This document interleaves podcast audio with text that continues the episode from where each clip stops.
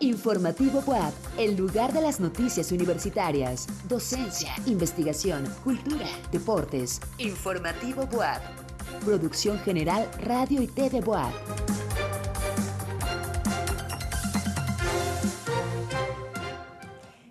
Buenas noches. Soy Laura Montiel y es un gusto que nos acompañe. Le doy la más cordial de las bienvenidas al espacio de noticias de nuestra institución, Informativo WAP. Saludamos con afecto a quienes nos acompañan desde el sitio radioytv.wap.mx, en nuestra app Radio y TV WAP o en redes sociales nos encuentra como arroba TV. Iniciamos.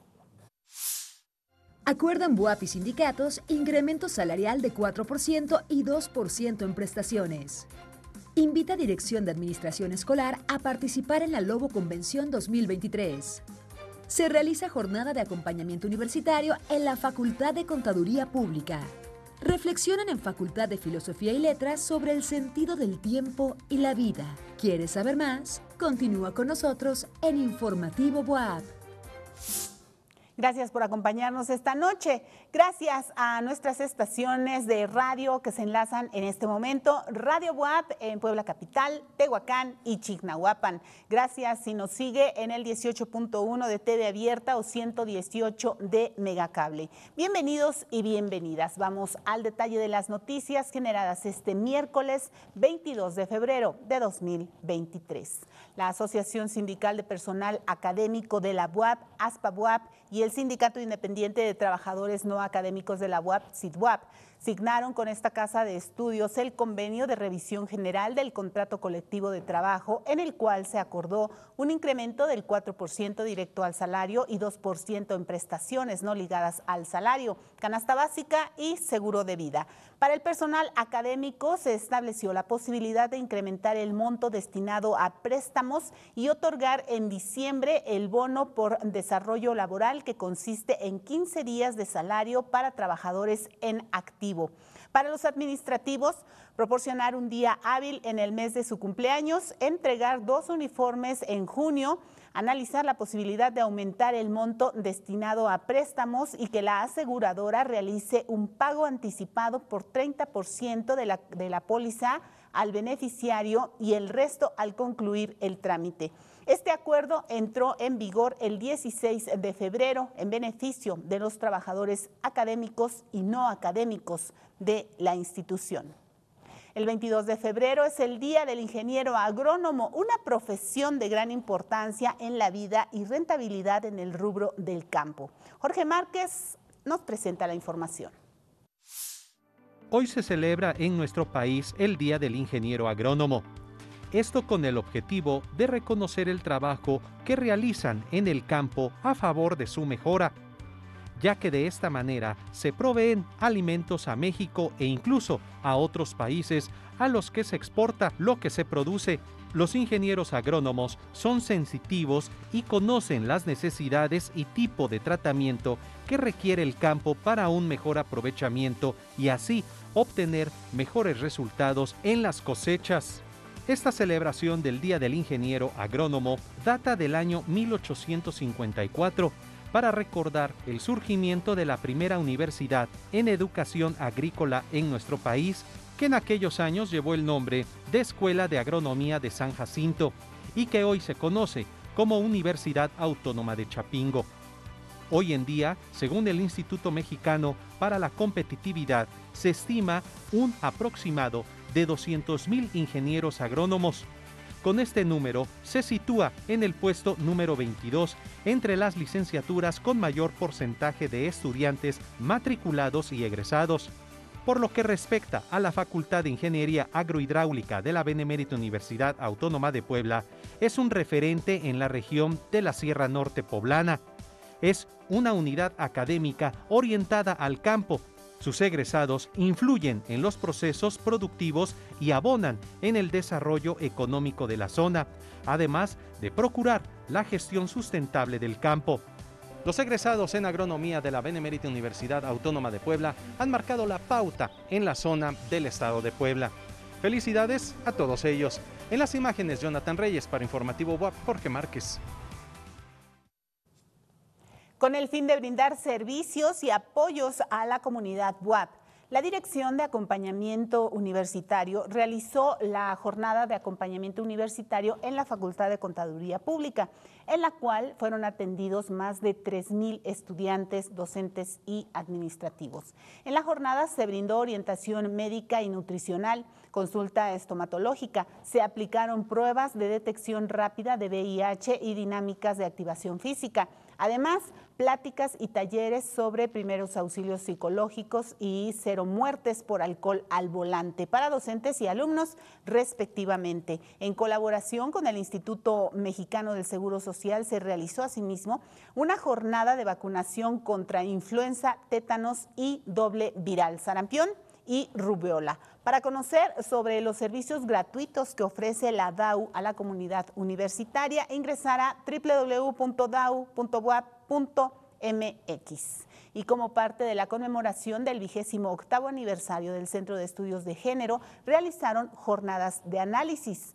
Vamos a la siguiente nota de nuestro compañero Jorge Márquez al concluir la jornada en conmemoración al vigésimo octavo aniversario del Centro de Estudios de Género de la Facultad de Filosofía y Letras de la UAP, el responsable del área de atención a las masculinidades e interculturalidad del Centro de Estudios de Género, durante la conferencia Nuevas Masculinidades, Avance y Desafío en el Trabajo con Hombres, el doctor Cirilo Rivera García señaló que las masculinidades como un concepto que intenta apostarle a los cambios, aún es tiempo para cuestionarlo, ya que en todo este proceso es indispensable invitar a más hombres a ser partícipes de todo este cambio. Como un concepto que intenta apostarle a los cambios, hay que cuestionarlo porque eh, la primera entrada al término de nuevas masculinidades es invitar a hombres a que se acerquen a otras posibilidades y me parece que ha sido acertado. Sin embargo, eh, otro de los elementos es que se vuelve algo mercantilista y eso también es muy delicado. Eh, sin embargo, eh, como me dijo una compañera hace poco, ¿no? Pues es que no es tan complicado, ¿no? el término, dice, ni, ni, el concepto, ni lo que a ustedes les toca hacer. Cuando me lo dijo, ya quedé en la torre. Pues claro, porque la propuesta desde el feminismo lo ha señalado. ¿Qué está pasando con estas relaciones de poder, las identidades, eh, eh, desde las identidades genéricas que los hombres tienen? Entonces, eh, permito trabajar una reflexión que hace Guillermo Núñez en un trabajo sobre ya 28 30 años de la academia en estudios de género y, de los hombres. Él, él dice, a ver, primero los estudios de género de los hombres y las masculinidades. Ojo, si yo trabajo masculinidades o estudios de género de los hombres y las masculinidades y no tengo las bases feministas, entonces un primer punto es ¿qué estoy trabajando? Añadió que el feminismo cuestionó e invitó a los hombres a reflexionar sobre su participación dentro de la desigualdad de género y el cuestionamiento acerca de los hombres y el empleo, los salarios, desarrollo y proveeduría, entre otros puntos. Para Informativo BOAP, Jorge Márquez.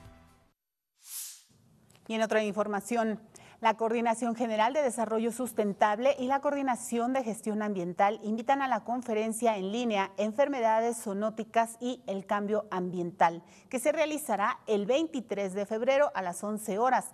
Esta charla será impartida por Emanuel Bolaños Bautista, jefe del Departamento de Áreas Protegidas y Valor Ambiental de la Dirección de Infraestructura Verde del municipio de Puebla. El enlace del registro puede ser consultado en la página oficial de Facebook de la UAP. Y entender el sentido del tiempo y la vida son aspectos que han interesado al ser humano a lo largo de su existencia. En la Facultad de Filosofía y Letras se reflexionó sobre estos temas. José Plachi nos presenta la siguiente nota. En la Facultad de Filosofía y Letras se realizó el evento Coloquios del Tiempo, hitos filosóficos del tiempo en la existencia humana. Investigadores tanto de la UAP como de otras universidades se reunieron en el auditorio Elena Garro, en donde abordaron diferentes temáticas relacionadas con sus trabajos de investigación. El doctor Héctor Zagal, académico de la Universidad Panamericana, participó con la conferencia Memoria, Narración y Autobiografía, apuntes para la teoría del yo en San Agustín. La capacidad de narrar la propia historia implica al menos en el caso Agustín la capacidad de articular la propia vida como una totalidad de sentido, como un texto coherente en el que intervienen dos autores igualmente importantes, Dios y el ser humano. El investigador profundiza sobre dos textos de San Agustín que considera análogos, cuyas narraciones abordan temas como la vida, el amor y Dios. Es decir, no hay movilidad el esta idea, por supuesto, no es, no es propia de San Agustín, es una idea que está de alguna manera ya en Platón eh, y que está eh, claramente explicada en Metafísica, al menos en el libro Holanda, eh, porque Dios no puede moverse, porque si se moviese, si se mudase, tendría que mudarse para conseguir algo. Y eso supondría que carece, que carece de algo. Por su parte, el doctor Ángel Cholocotzi Yáñez, director de la Facultad de Filosofía y Letras, participó en este coloquio con el tema Tiempo distante y tiempo desalejador. El objetivo de la siguiente ponencia se despliega en dos sentidos. Por un lado, busca profundizar en torno a ciertos aspectos del tiempo ligados a la interpretación mitológica de los entes con los que nos relacionamos en la cotidianidad. Y por otra parte, y de forma secundaria, se precisa la interpretación que hace Byung-Chul Han del tiempo en la contemporaneidad. Durante su charla, reflexionó sobre la influencia que tuvo Martin Heidegger en el trabajo de Hahn. Concuerdo con Hahn en las características que vivimos en torno a la desincronía y atomización de los momentos temporales. Sin embargo, no concuerdo en que la aceleración esté ligada solo a una determinada sociedad disciplinaria o a determinados modos de producción. Lo gigantesco que se expresa en la aceleración determina, como hemos esbozado, una relación con entes cuyo objetivo consiste no en acercarnos al mundo, sino más bien superar la lejanía. Estudiantes y académicos de esta dependencia asistieron a este evento en el que también se abordaron otros temas relacionados con la concepción filosófica del tiempo. Para Informativo BUAP, José Tlachi. La Vicerrectoría de Investigación y Estudios de Posgrado y la Dirección Institucional de Igualdad de Género de nuestra universidad invitan a consultar la convocatoria del coloquio Científicas WAP Agentes de Cambio, que se realizará del 6 al 9 de marzo en el marco del 8M Día Internacional de la Mujer. Mayores informes al 2222 295500 extensiones 4764, 4762 y 1247. Las capas de hielo del planeta podrían derretirse y elevar varios metros el nivel de los océanos con un aumento del calentamiento climático de 0.5 grados, según estudios recientes que ponen de relieve interacciones meteorológicas hasta ahora ignoradas. Paola Mora nos presenta la nota. Las capas de hielo del planeta podrían derretirse y elevar los niveles de los océanos varios metros. Esto es lo que afirma un estudio publicado en la revista Nature Communications, que destaca interacciones climáticas hasta ahora ignoradas. Las capas de hielo de Groenlandia y la Antártida han perdido más de 500 mil millones de toneladas anuales desde el año 2000, el equivalente a seis piscinas olímpicas cada segundo pero los modelos climáticos hasta ahora han subestimado su contribución al aumento del nivel del mar, considerando solo el aumento de las temperaturas terrestres e ignorando las interacciones entre la atmósfera, los océanos, las capas de hielo y algunos glaciares. El estudio realizado por investigadores de Corea del Sur y Estados Unidos estableció que si se mantienen las políticas climáticas actuales, el derretimiento de las capas de hielo en la Antártida y Groenlandia promovería un aumento del nivel del mar de aproximadamente medio metro para 2050, con un aumento del calentamiento global de 0.5 grados. Otro estudio publicado en la revista Earth's Future subraya que la subida del nivel del mar destruirá tierras cultivables y fuentes de agua potable, lo que obligará a millones de personas a exiliarse antes de lo previsto. Para Informativo WAP, Paola Mora. Y ahora vamos a la participación de la DAE. Saludamos con mucho gusto al maestro Ricardo Valderrama Valdés, director de Administración Escolar, quien en esta ocasión nos invita a participar en la Lobo Convención 2023. Maestro, bienvenido, te escuchamos.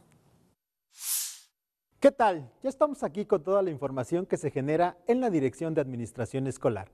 Y en esta ocasión me acompaña la mascota oficial, Lobito Dae, para invitarlos a participar, junto con el Complejo Cultural Universitario, en la Loboconvención 2023. En este evento, que está dirigido a toda la comunidad universitaria que tenga un lobito de peluche, podrán participar realizando la caracterización de su lobito DAE con el tema Tu artista o profesionista favorito. Es decir, podrás vestir a tu lobito de alguna personalidad del ámbito científico, cultural, deportivo y artístico o representando la carrera que estás estudiando. Las y los interesados en participar deberán realizar su registro desde el 13 de febrero y hasta el 14 de marzo en la dirección electrónica que aparece en la convocatoria. Una vez que te hayas registrado, el 23 de marzo a las 10.30 horas deberás presentarte en las instalaciones del Complejo Cultural Universitario para recibir el gafete de su lobito y dejarlo para la exposición que será del 24 de marzo al 19 de abril. Una vez que termine el periodo de exhibición, se premiará a tres lobitos con un jurado compuesto por docentes de arpa y diseño gráfico, además de que un lobito será ganador con los votos que reciba en la exposición por lo que los tres ganadores serán acreedores de un premio de dos mil pesos en efectivo y artículos de edición especial. Si tienes alguna duda de la convocatoria, puedes comunicarte a los perfiles de Facebook Lobito Daewap, por Instagram a lobito-dae-buap.oficial o a través del TikTok dae-buap-oficial. Apúrate a registrarte porque el cupo es limitado y además es gratuito. Laura, hasta aquí mi reporte y nos vemos en la Lobo Convención 2023. Nos vemos en la Lobo Convención, claro que sí. Muchas gracias Ricardo y nos saludamos hasta entonces. Gracias. El gobierno de Chile anunció que hay cuatro incendios preocupantes por su cercanía a zonas pobladas en el centro sur del país. Esta y más notas en nuestra sección internacional.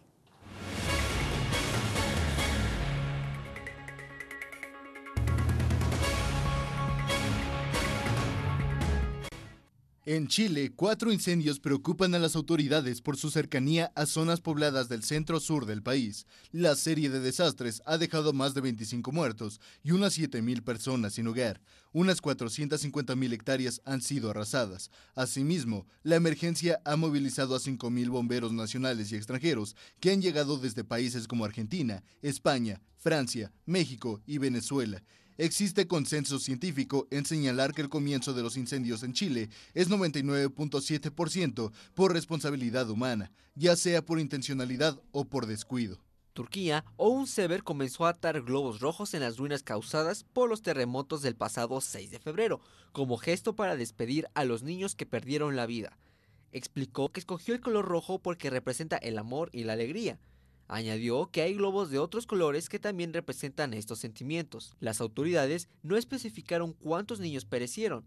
Por su parte, la ministra de la Familia informó que 1.314 de los 1.858 niños descubiertos solos después del terremoto fueron entregados a familiares. En Brasil, grupos de socorristas realizaron trabajos de búsqueda y salvamento para localizar a las personas que siguen atrapadas bajo el lodo, piedras y árboles que arrasaron casas en San Sebastián. Cerca de mil rescatistas dotados con 50 coches, 14 helicópteros y 53 equipos de ingeniería trabajaron en la región afectada. La cifra de fallecidos se elevó a 46. En tanto, las tareas de rescate se dificultaron con nuevas lluvias. El Centro Nacional de Monitoreo y Alertas de Desastres Naturales emitió una alerta por riesgo de más deslizamientos en el litoral norte de Sao Paulo.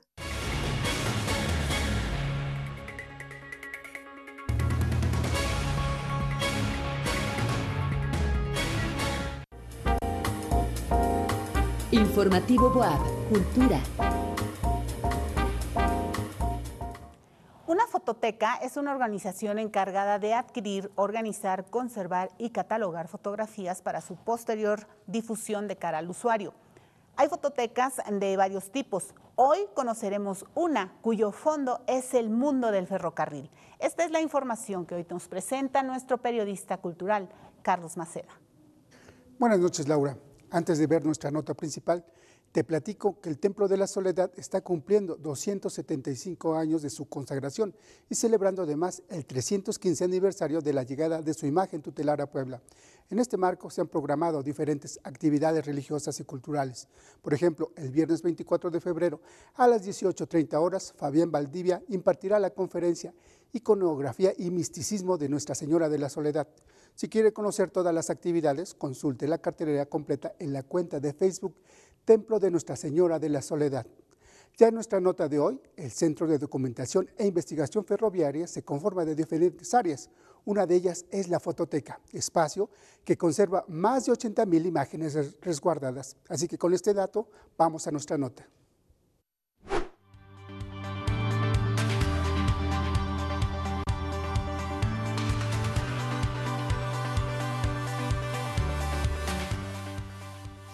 Aunque es el espacio más pequeño dentro del centro de documentación, contiene 89 mil imágenes resguardadas.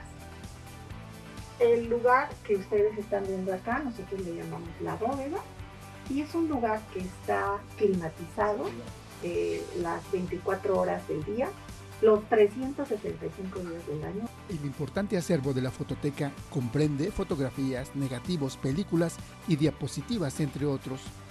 Tenemos, fotografías, tenemos negativos, tenemos un aproximado de 10.000 placas de negativos, más aparte negativos de películas de seguridad, tenemos eh, diapositivas, películas en carrete, una parte la tenemos aquí, hay otra parte que es lo que es la colección de Ferrocarriles Nacionales de México, esa la conserva la Filmoteca de la UNAM y es un aproximado cerca de 400 películas.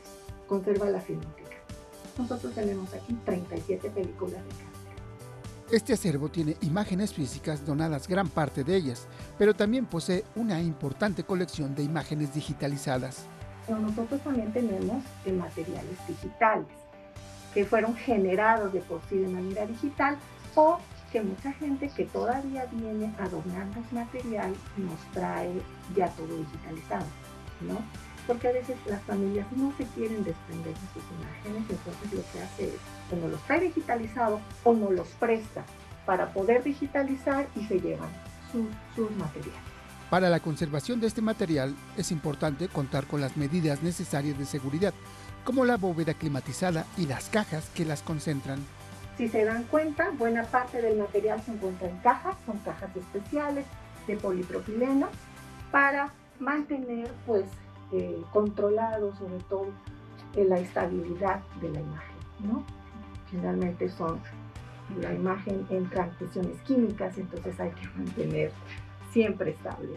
La fototeca, al igual que la biblioteca y planoteca del CEDIP, son los acervos más consultados por los investigadores.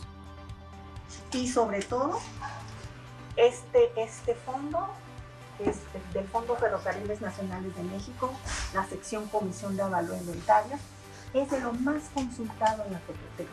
¿Por qué? Porque es un registro kilómetro por kilómetro de guía de eh, las líneas que para los años 20 pertenecían a Ferrocarriles Nacionales de México.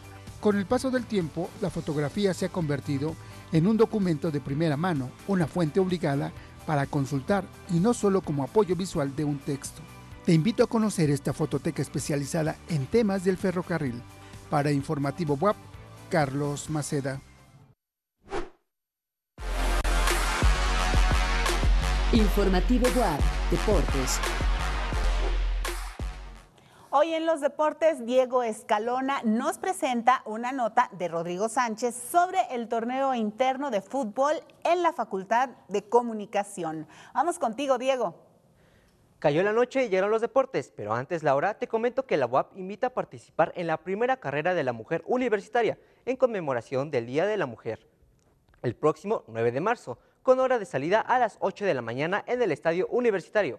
Si deseas participar, acude a la central de inscripciones del Complejo Deportivo Universitario y de Alto Rendimiento, de lunes a viernes de 8 a 19 horas y sábado de 9 a 13 horas.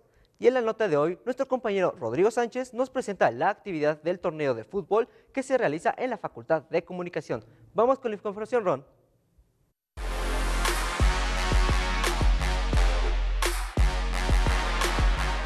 Hoy nos encontramos dentro de la Facultad de Ciencias de la Comunicación, en donde se está disputando el torneo de fútbol de esta facultad. Acompáñame y te muestro todos los detalles de este torneo interino. Estudiantes de Mercadotecnia y Comunicación de la UAP llevan a cabo el torneo oficial de la facultad, en donde los integrantes hacen sus equipos y disputan los partidos por jornada. Los juegos siempre empiezan a partir de las 11 de la mañana, de lunes a viernes en las canchas de la facultad en el Complejo Cultural Universitario, en donde se vive toda la pasión futbolera. Y la verdad que el torneo me parece una excelente oportunidad, primero para unir a toda la comunidad estudiantil, Segundo, para todo el talento que hay, la verdad que los partidos son muy buenos, hay mucha actividad, mucho talento y, pues nos ayuda sobre todo a nosotros a tener este aspecto característico de fomentar también el deporte dentro de la misma facultad. Empecé este semestre, pues yo no conocía, pero pues como me invitaron al equipo, pues yo dije, vamos a ver qué onda, y pues no sabía qué onda. Y de repente empezamos ganando, de hecho nada más vamos un partido perdido por lo que tengo en cuenta. Entonces vamos entre los primeros cuatro lugares o tres, por lo que yo sé. De hecho, si esta semana ganamos, entonces hemos de subir en la tabla y pues esperemos llegar a ser este, pues, los líderes de la tablita. Este es otro ejemplo de cómo el deporte está muy presente en nuestra universidad. Esto no solo sirve como activación física, también es una manera para que los estudiantes puedan despejar su mente y puedan liberar todo el estrés causado por tareas y exámenes. Así que bueno, recuerden practicar cualquier deporte que a ustedes más les llame la atención, ya que el lugar dentro de nuestra máxima casa de estudios no es impedimento alguno. Con imágenes de Jonathan Reyes para Informativo WAP, Rodrigo Sánchez. Y la Suprema Corte de Estados Unidos examinó un caso que podría transformar Internet, pero no dio indicios de haber decidido reformar la ley que permite a las empresas tecnológicas como Google o Facebook que no tengan que responder legalmente por los contenidos que difunden. Veamos esto. La Corte Suprema de Estados Unidos examina un caso que podría transformar Internet. El máximo tribunal estudió el alcance de una ley que otorga cierta inmunidad a las grandes plataformas digitales desde 1996. El caso está vinculado a los atentados de noviembre de 2015 en París y se deriva de una denuncia contra Google presentada por familiares de Noemí González, una de las 130 víctimas de estos ataques cometidos por el grupo Estado Islámico. Los padres de la estudiante acusan a YouTube del gigante californiano de haber recomendado videos del grupo yihadista a algunos de sus usuarios. Los tribunales federales desestimaron la denuncia en nombre de una disposición legal conocida como Sección 230, adoptada cuando Internet estaba en sus inicios y que se ha convertido en uno de sus pilares. La sección decreta que las empresas de Internet gozan de inmunidad legal por el contenido que publican porque no son un editor. La familia argumenta que Google no se limitó a distribuir contenidos del grupo yihadista, sino que su servicio seleccionaba usuarios para ofrecerles los videos, por lo que no puede reclamar esa inmunidad. Según expresó una representante de Google, el término de recomendación es excesivo debido a que hay más de 3.500 millones de consultas diarias en el motor de búsqueda, cuyas respuestas podrían considerarse recomendaciones. En el pasado, varios jueces de la Suprema Corte han expresado su deseo de cambiar la lectura del artículo 230, que los políticos cuestionan cada vez más, aunque las divisiones entre demócratas y republicanos obstaculizan que se pueda modificar. Pero ahora el alto tribunal ha insinuado que puede estar dispuesto a cambiar la jurisprudencia, una perspectiva que asusta a los grandes grupos tecnológicos. Los jueces también han expresado su frustración ante la complejidad del tema, mientras la inteligencia artificial sigue avanzando a toda velocidad. Se examinará un caso parecido y el tribunal dictará sentencia para ambos antes del 30 de junio. Para Informativo WAP, Paola Mora. Y de esta manera llegamos al final de Informativo BUAP. Gracias. Despedimos a los medios de comunicación de la BUAP que se enlazaron con esta emisión y ahora continúan con su programación habitual. Muchas gracias a Radio BUAP en Puebla Capital, Tehuacán y Chignahuapan. Gracias si nos siguió en el 18.1 de TV Abierta o 118 de Megacable. En nuestras redes, arroba TV BUAP, en el sitio radio o en nuestra app Radio y TV WAP. Mañana estará con ustedes mi compañera Tristán Fonseca. Soy Laura Montiel, gracias y disfruten la noche. Apenas empieza. Thank you.